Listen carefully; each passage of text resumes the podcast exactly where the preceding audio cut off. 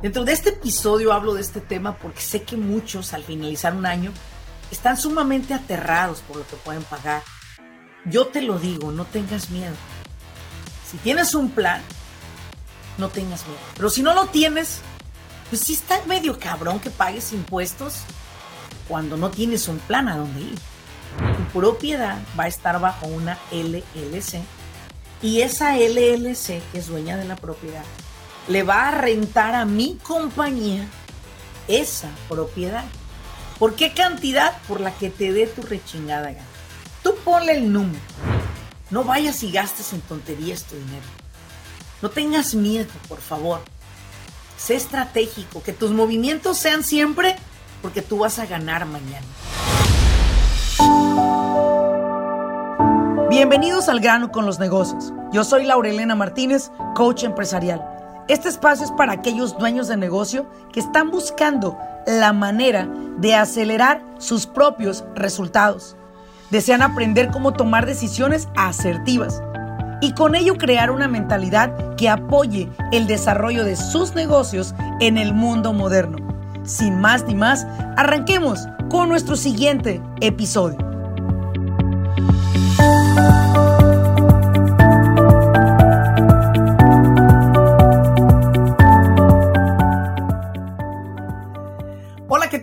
Todos bienvenidos a un episodio más de su podcast Al grano con los negocios.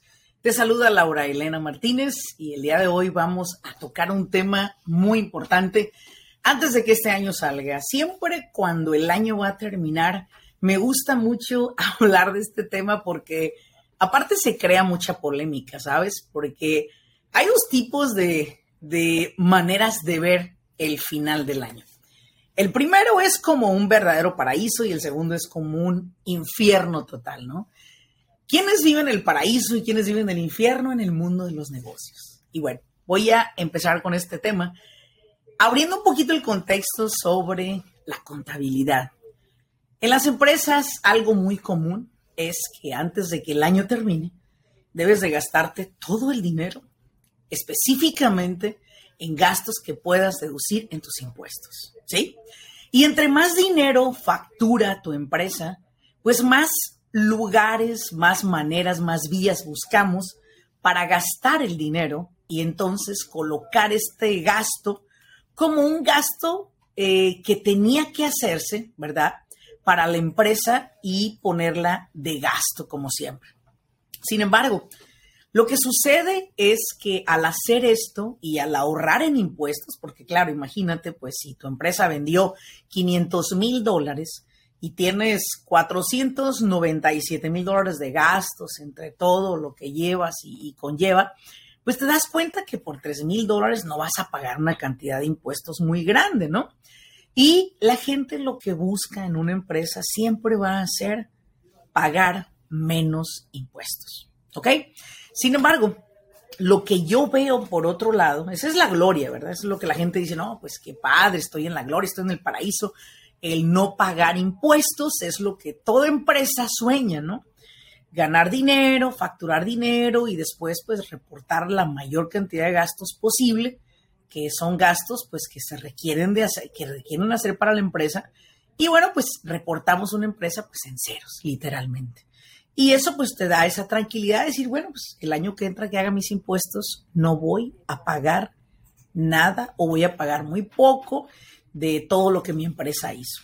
Muy bien, ese es el lado bueno en el cual muchos de ustedes pues quisieran estar, ¿verdad? Especialmente aquellos que hoy en día ven su cuenta con 3, 400 o 600 mil dólares de ganancia y dicen, bueno, pues ¿cómo hago desaparecer esto de manera que se pueda deducir los impuestos? Y bueno, pues creo yo también que esa es la parte que la vemos como el cielo, como la gloria, como el paraíso. Pero no te dejes llevar, no te dejes llevar por eso, porque a final del día las empresas que reportan bastantes gastos son empresas que también llegan a ser auditadas, ya que sus ganancias no se reflejan por bastante, bastante, bastante tiempo. Y eso hace que cuando tu empresa llegase a ganar dinero a un nivel mayor eh, porque necesites para hacer algunas inversiones, pues te darás cuenta que inmediatamente te van a, visitar al IRS y también te van a visitar si diste bastantes 1099, que eso es algo que es como una alarma que colocas en tu empresa.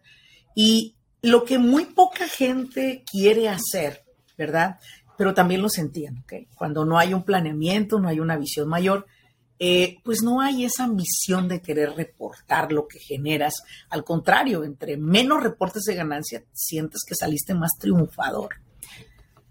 Por otro lado, vamos a ver el escenario de una empresa que dice, bueno, pues estamos creciendo, ya no cabemos donde rentamos, tenemos bastantes camiones, bastante material, eh, ya necesitamos un espacio más grande, pero irnos a rentar una propiedad que nos pueda llegar a costar de 10 a 15 mil dólares al mes pues ya es cuando te pones a pensar y dices, no lo veo tan inteligente irme a rentar un lugar de 10, 15 mil y ni siquiera de 7 mil, cuando puedo comprar esa propiedad.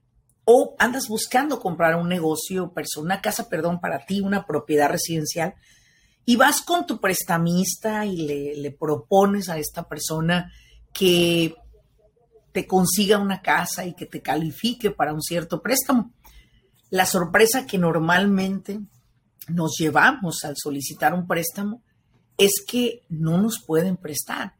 Y no nos pueden prestar porque no tenemos el suficiente ingreso para poder nosotros, ¿verdad? Decir o mostrar que somos pudientes, o sea que tenemos lana y que podemos pagar una mensualidad de una propiedad. Y eso hace eso hace que constantemente los empresarios den un paso atrás y ya no vayan a comprar una propiedad. Dicen, bueno, pues no califiqué, ni modo. Y lo que sucede posiblemente es que quizás hemos venido haciendo las cosas al revés. Y si tú quieres comprar una propiedad, tal cual una propiedad para tu negocio, pon atención a lo que tienes que hacer antes de que este año termine. Mucha atención, ¿ok? Número uno, lo que tienes que hacer es asegurarte que ya estés trabajando en que tu nivel de crédito, tu puntaje se eleve. Si tú tienes algunas cuentas pendientes grandes, que esas son las que de alguna manera te quitan gran parte de tu, de tu pago que haces al mes o de tu ganancia, elimínalas para que tu crédito suba o busca un asesor eh, para que ese nivel crediticio se eleve ya que eso es un elemento muy importante al momento de solicitar un préstamo, especialmente un préstamo para una propiedad, ya sea personal o sea para tu negocio.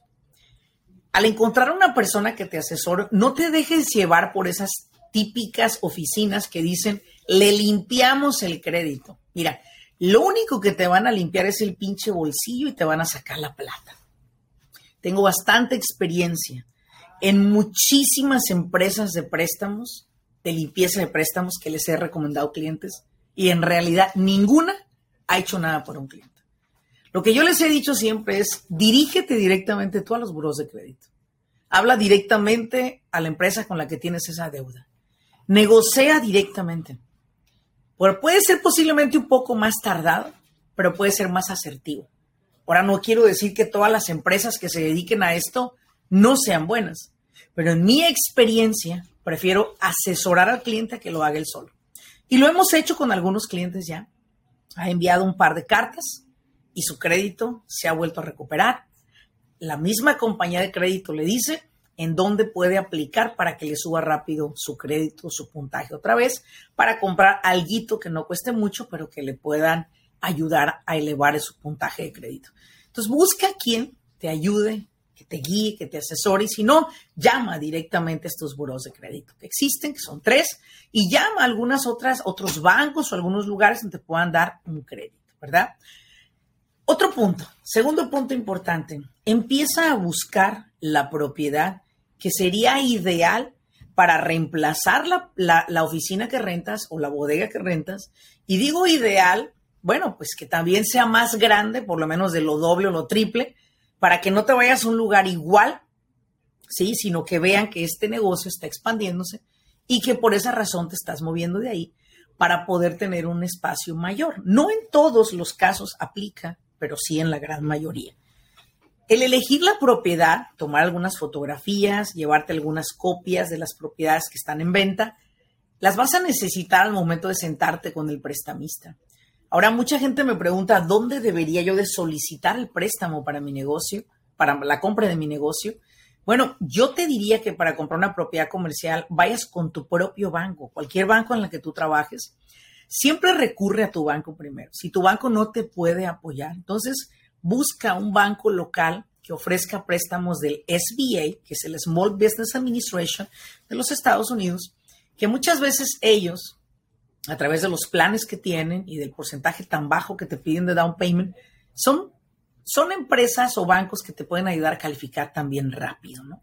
Algo que me interesó mucho, fíjate, fue que un cliente le están ayudando ahorita con un préstamo comercial y me dice el prestamista, oye, Laurelena, ¿sabes si el cliente ahorita actualmente paga una cierta cantidad de renta? Le dije, sí, mi cliente paga renta. Me dijo, ¿cuánto paga de renta? Le dije, bueno, paga 12 mil dólares al mes. ¿Por qué? Me dice, ¿sabes que eso se lo vamos a considerar para el préstamo? A chingado. Sí, dice, mira, si él califica para una cantidad de, no sé, 3 millones y el pago de 3 millones le queda un ejemplo, 20 mil dólares al mes, vamos a considerar esos 12 mil dólares como parte de ese pago y nada más lo vamos a calificar para que pueda pagar 8 mil al mes. Ya chingado. O sea, 8 mil, 12 mil, 12 mil ya los paga y 8 mil los pagaría extra. Entonces, le vamos a ayudar todavía más a esta persona. Dije, wow, y eso está muy bueno. Creo que más bien si no ha comprado la gente, posiblemente es porque no han sido asesorados, no los han guiado, y ahora sí que guía de esa que sin alevosía y ventaja, ¿no? Solo déjate asesorar, llévales una fotografía de, de un lugar, diles, este es el que quiero comprar, cuáles son mis opciones. Y dale permiso a este asesor financiero o este asesor de préstamos que te guíe de qué tienes que hacer. En muchas ocasiones, a la primera, puedes no llegar a calificar, ¿ok? Me ha pasado con varios clientes que no califican, pero no califican por el reporte de impuestos del año pasado en el cual reportaron muy poco de ganancia, lo cual ni siquiera es suficiente para hacer un pago de una propiedad, ni siquiera tener el down payment. ¿Me explico? Entonces, si tú dices, quiero aplicar para un préstamo de 3 millones, pero eh, me van a pedir el 10%, entonces yo yo ya debo de considerar por adelantado que yo debo de tener en mi banco arriba de 300 mil dólares para poderle demostrar a este banco que yo tengo el dinero para el down payment. Pero imagínate que ni siquiera lo tengas. Puedes decir, bueno, puedo usar una línea de crédito. Bueno, lamentablemente para ciertos préstamos las líneas de crédito no aplican. Las tarjetas de crédito tampoco. Hay ciertos préstamos que puedes utilizarlos, hay ciertos préstamos que no te lo van a, permitir. Ellos quieren saber que en el banco tú tienes ese dinero, pero no de un préstamo que alguien te hizo, no es como la compra de una, de una propiedad personal o una, una propiedad residencial, que tú le puedes prestar a tu primo y le dices, bueno, es que mi primo me va a hacer un regalo y todo eso. En esta ocasión no aplica, ¿ok? Yo lo sé porque mis prestamistas, los prestamistas que asesoran a mis clientes, me lo han recalcado infinidad de veces.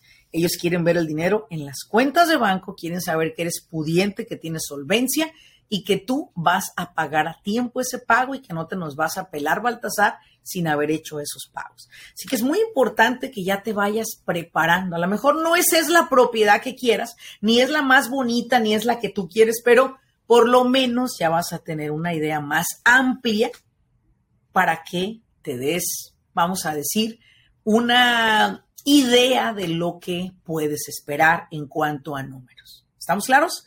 Ahora, otro punto importante también para mí en este caso es hablar también con tu banco para que te pueda dar algunas líneas de crédito, que luego las líneas de crédito tienden a ser buenas, ¿verdad?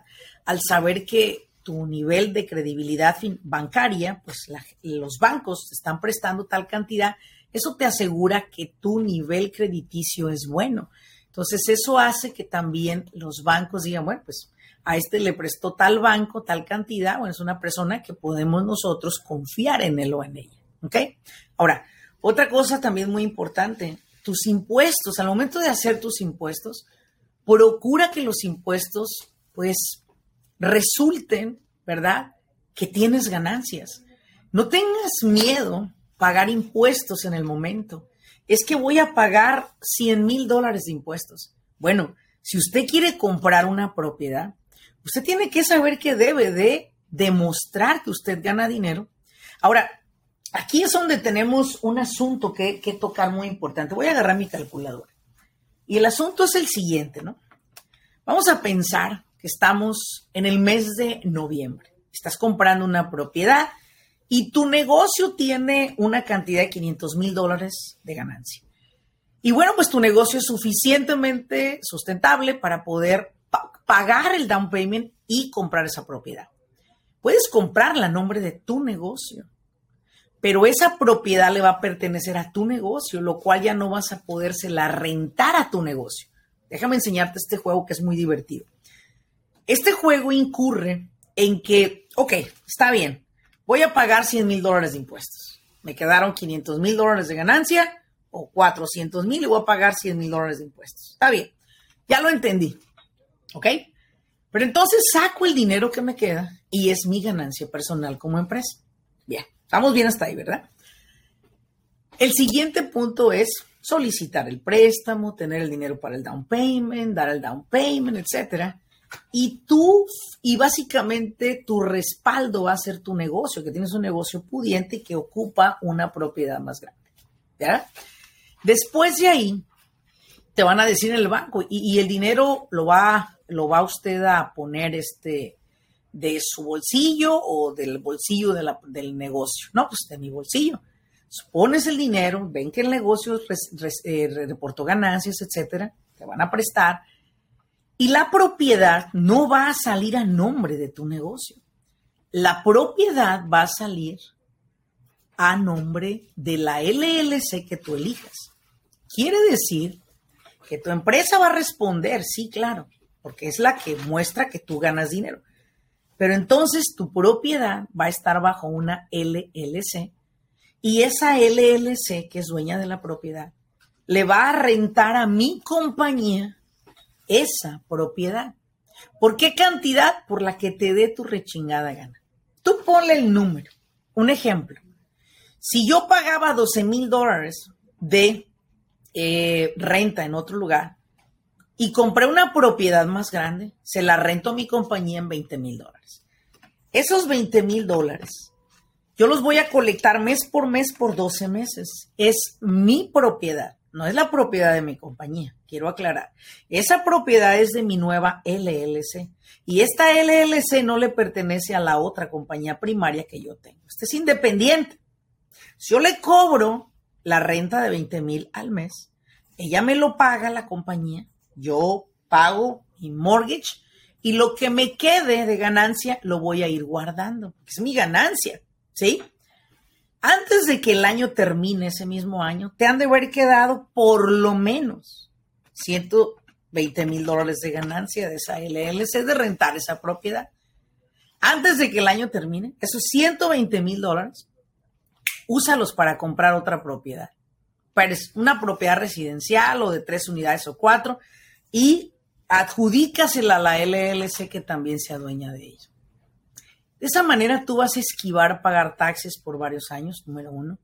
Número dos, sí pagaste taxes por el dinero que ganaste, pero ven lo que se convirtió tu propiedad.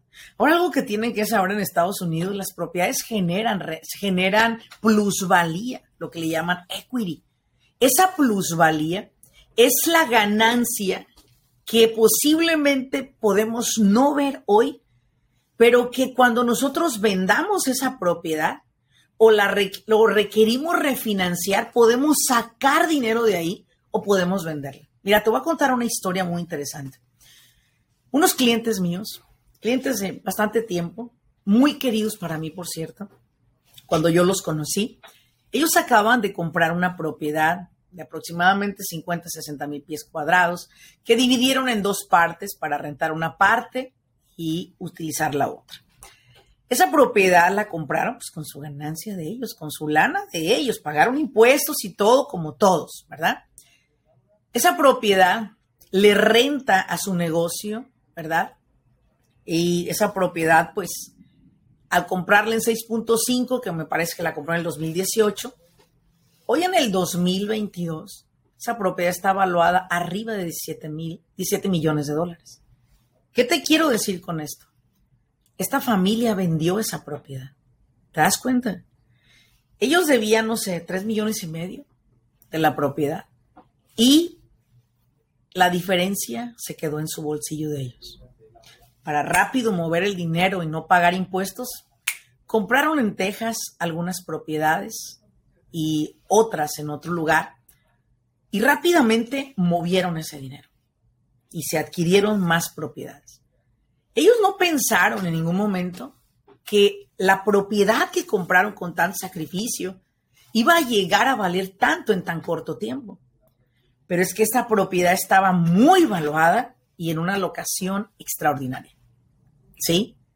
Esto no lo piensas tú al momento de, ay, voy a pagar impuestos por el dinero que gané. Mira, sí.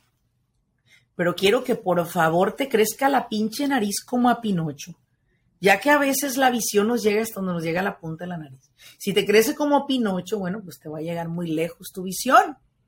Y eso es lo que hoy busco en los dueños de negocio. Que entendamos que no es gastar, no es tirar, no es voy a tirar, no, es, es simplemente te está sirviendo para construir los escalones a donde vas a ir. Solo tienes que confiar. Al principio tenemos que comprar las posiciones para crear riqueza y es precisamente lo que hacemos al inicio.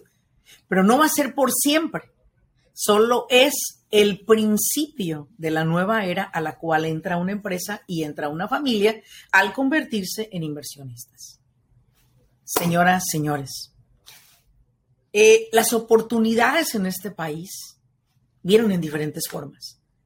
Lo único que tenemos que hacer nosotros es observar, ir con un profesional, buscar la asesoría, preparar nuestra empresa, dar el paso y entonces poder ver del otro lado eso que estábamos buscando. Dentro de este episodio hablo de este tema porque sé que muchos al finalizar un año están sumamente aterrados por lo que pueden pagar. Yo te lo digo, no tengas miedo. Si tienes un plan, no tengas miedo. Pero si no lo tienes, pues sí está medio cabrón que pagues impuestos cuando no tienes un plan a dónde ir. Y si hoy no tienes un plan, déjame te digo algo. Si no tienes un plan, solicita una asesoría para construir un plan estratégico conmigo.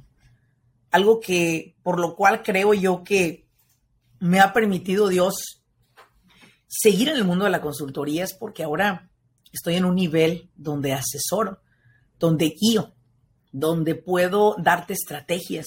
Anteriormente no las tenía ni para mí, pero la vida me ha estado preparando un, más de 20 años en esta industria, ¿verdad?